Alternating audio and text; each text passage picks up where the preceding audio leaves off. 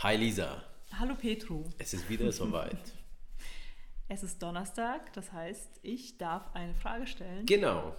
Und wir wünschen den Leuten viel Spaß dabei. Genau.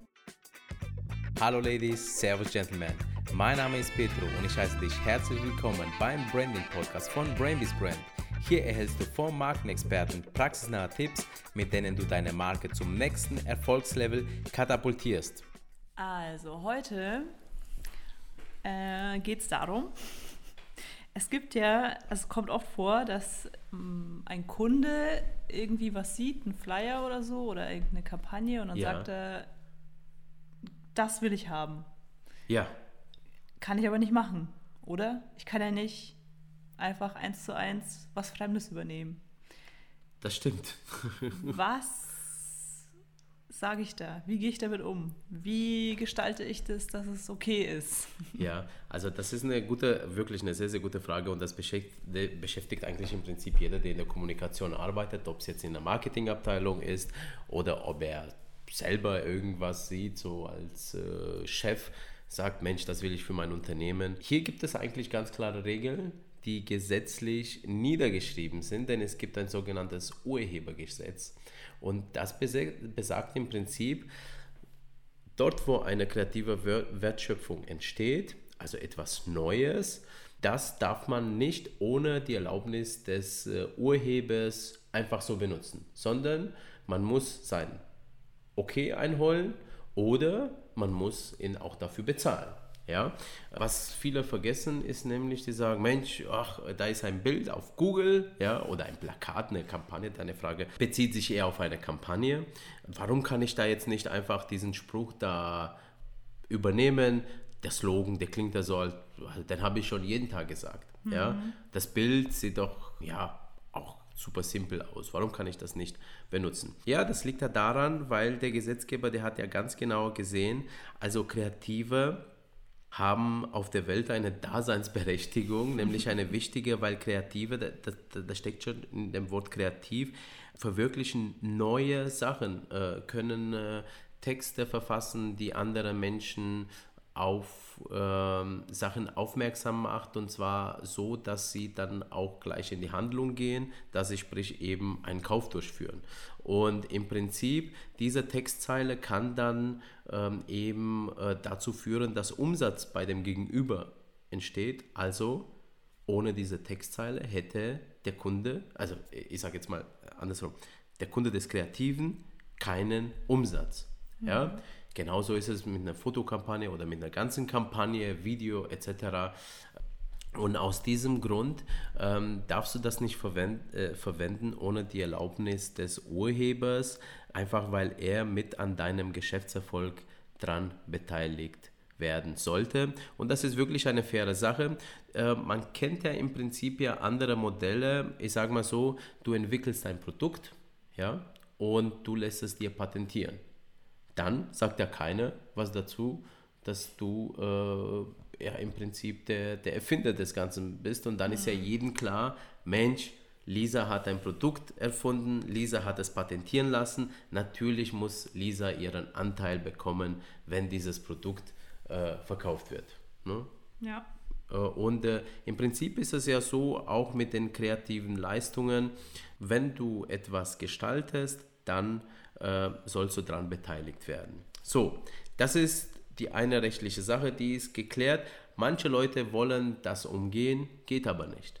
Ja, sondern es, wenn du das machst, dann hörst du ja immer wieder äh, in den Zeitungen, hier gibt es einen Rechtsstreit über die nicht erlaubte Nutzung von Fotos, Texten, ganzen Plakaten, Flyern etc., was so gestaltet wurde.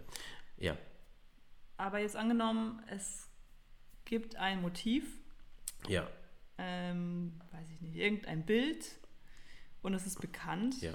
und irgendjemand hat es verwendet für seine Kampagne und jetzt möchte der Kunde dieses Bild haben. Wenn ich dieses Bild, also nicht das exakte Bild, sondern ein Bild jetzt zum Beispiel aus, aus also ein Stockbild Ja. finde, das so ähnlich aussieht, ja. dann dürfte ich das doch eigentlich verwenden, oder? Natürlich, also wenn du jetzt, äh, ich sag mal, äh, vielleicht zum ersteren Fall. Du siehst ein Bild und du möchtest genau das Bild verwenden. Ja, für die ja, Kampagne. genau, logisch, dann ja? kaufe ich das. Oder dann dann geht es darum, dann ist der Weg eigentlich, dass du dich, ich sag mal, auf die Recherche machst, wer, welcher Fotograf hat das Bild geschossen. Und ähm, sofern du ihn findest, dann müsstest du ihn dann fragen, darf ich das Bild nutzen?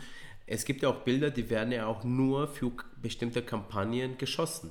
Also ich sage jetzt mal, wenn Firma XY im Auftrag ein Fotoshooting gibt für Kampagne äh, so und so, dann wird das, werden oft Bilder exklusiv für diesen Kunden dann geschossen, für seine Kampagne und diese Bilder können einfach nicht äh, für deine Kampagne, die du da dir abgeguckt hast, irgendwie verwendet werden. Ja? Aber wenn dem nicht so ist, also sprich, wenn der Fotograf oder der Kunde des Fotografen nichts dagegen hat, wenn der Fotograf das Bild weiterverkauft, dann darfst du es nutzen.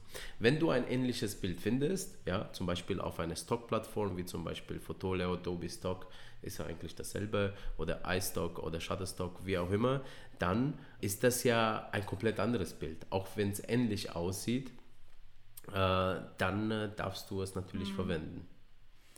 Oder hast du den Fall gemeint, du hast in, äh, auf einer Werbekampagne ein Bild gesehen, das du auch äh, auf so einer Stockplattform findest, genau dasselbe Bild und dass du es dann, ob du es dann nutzen darfst. Ja, nee. Also das wäre ja ein ganz spezieller Fall. Ja, der, und, und der Fall, die Antwort auch auf diesen Fall ist, sofern der, dieser Anbieter das zum die Nutzung des Bildes anbietet, ja, ja. dann Genau. darfst du es einfach verwenden, auch wenn es ein anderer äh, in seinen Kampagne verwendet hat. Das ist gar kein Problem. Würde ich jetzt persönlich von abraten, weil dann ist es halt einfach nur Ein Duplikat. Nachgemacht. Ja, das ist richtig so, ja.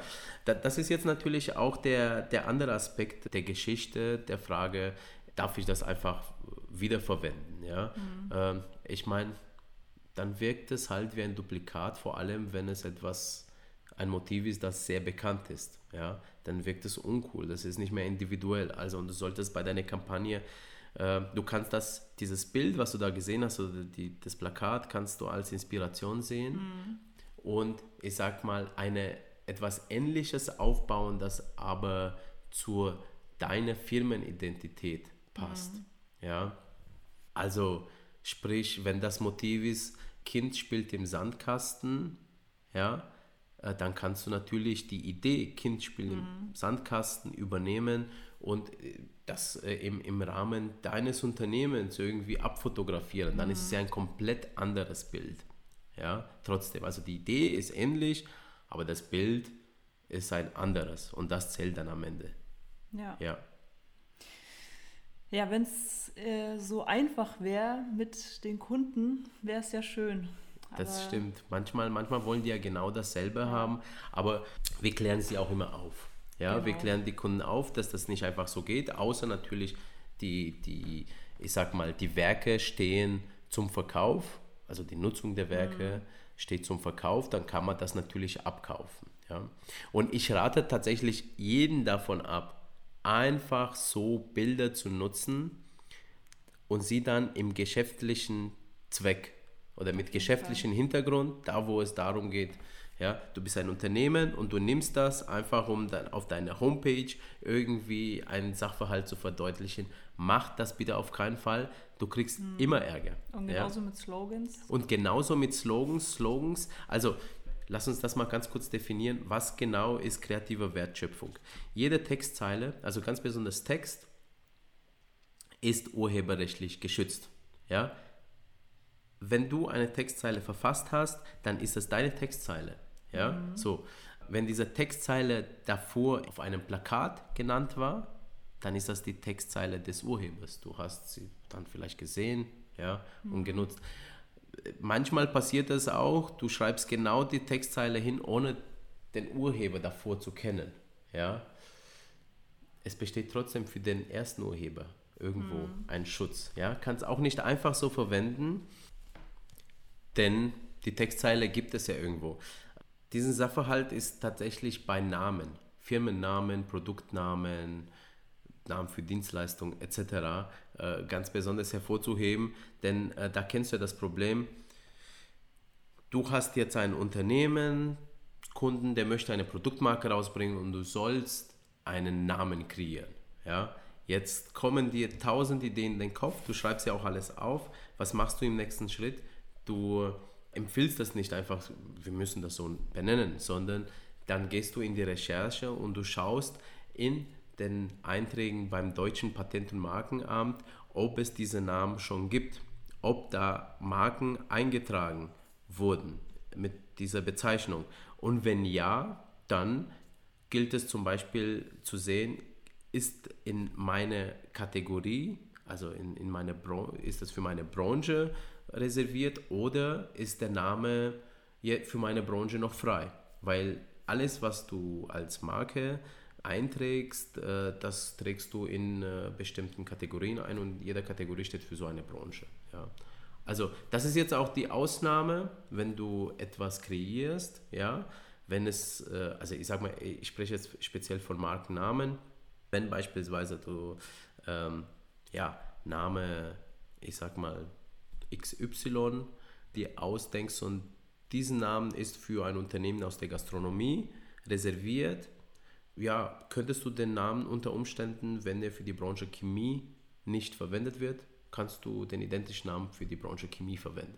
Ja? Mhm, ja? So, weil es ist eine komplett andere Branche und da sagt natürlich auch der Gesetzgeber, Namen sind Mangelware und aus diesem Grund können wir dir nicht einfach so ähm, ja, irgendwie einen Namen für, für alle Branchen reservieren mhm. lassen, außer du bezahlst dafür viel Geld, ja, das wird dann richtig teuer. Ja. Rechne mal 300 Euro mal, ich glaube 42 Kategorien gibt es. Ja. So, und dann hast du die Summe, was die so eine Eintragung deutschlandweit kosten würde in allen Branchen. Jo, genau. Also, also vielleicht gibt es irgendwo Brain Beast Weiß ich nicht. Es gibt eine Putzfirma. nein, so. es gibt tatsächlich ein Brain Beast, ja. Ah. Die heißen aber Brain and Beast. Okay. Ja, die heißen Brain and Beast und das ist eine spanische Modefirma.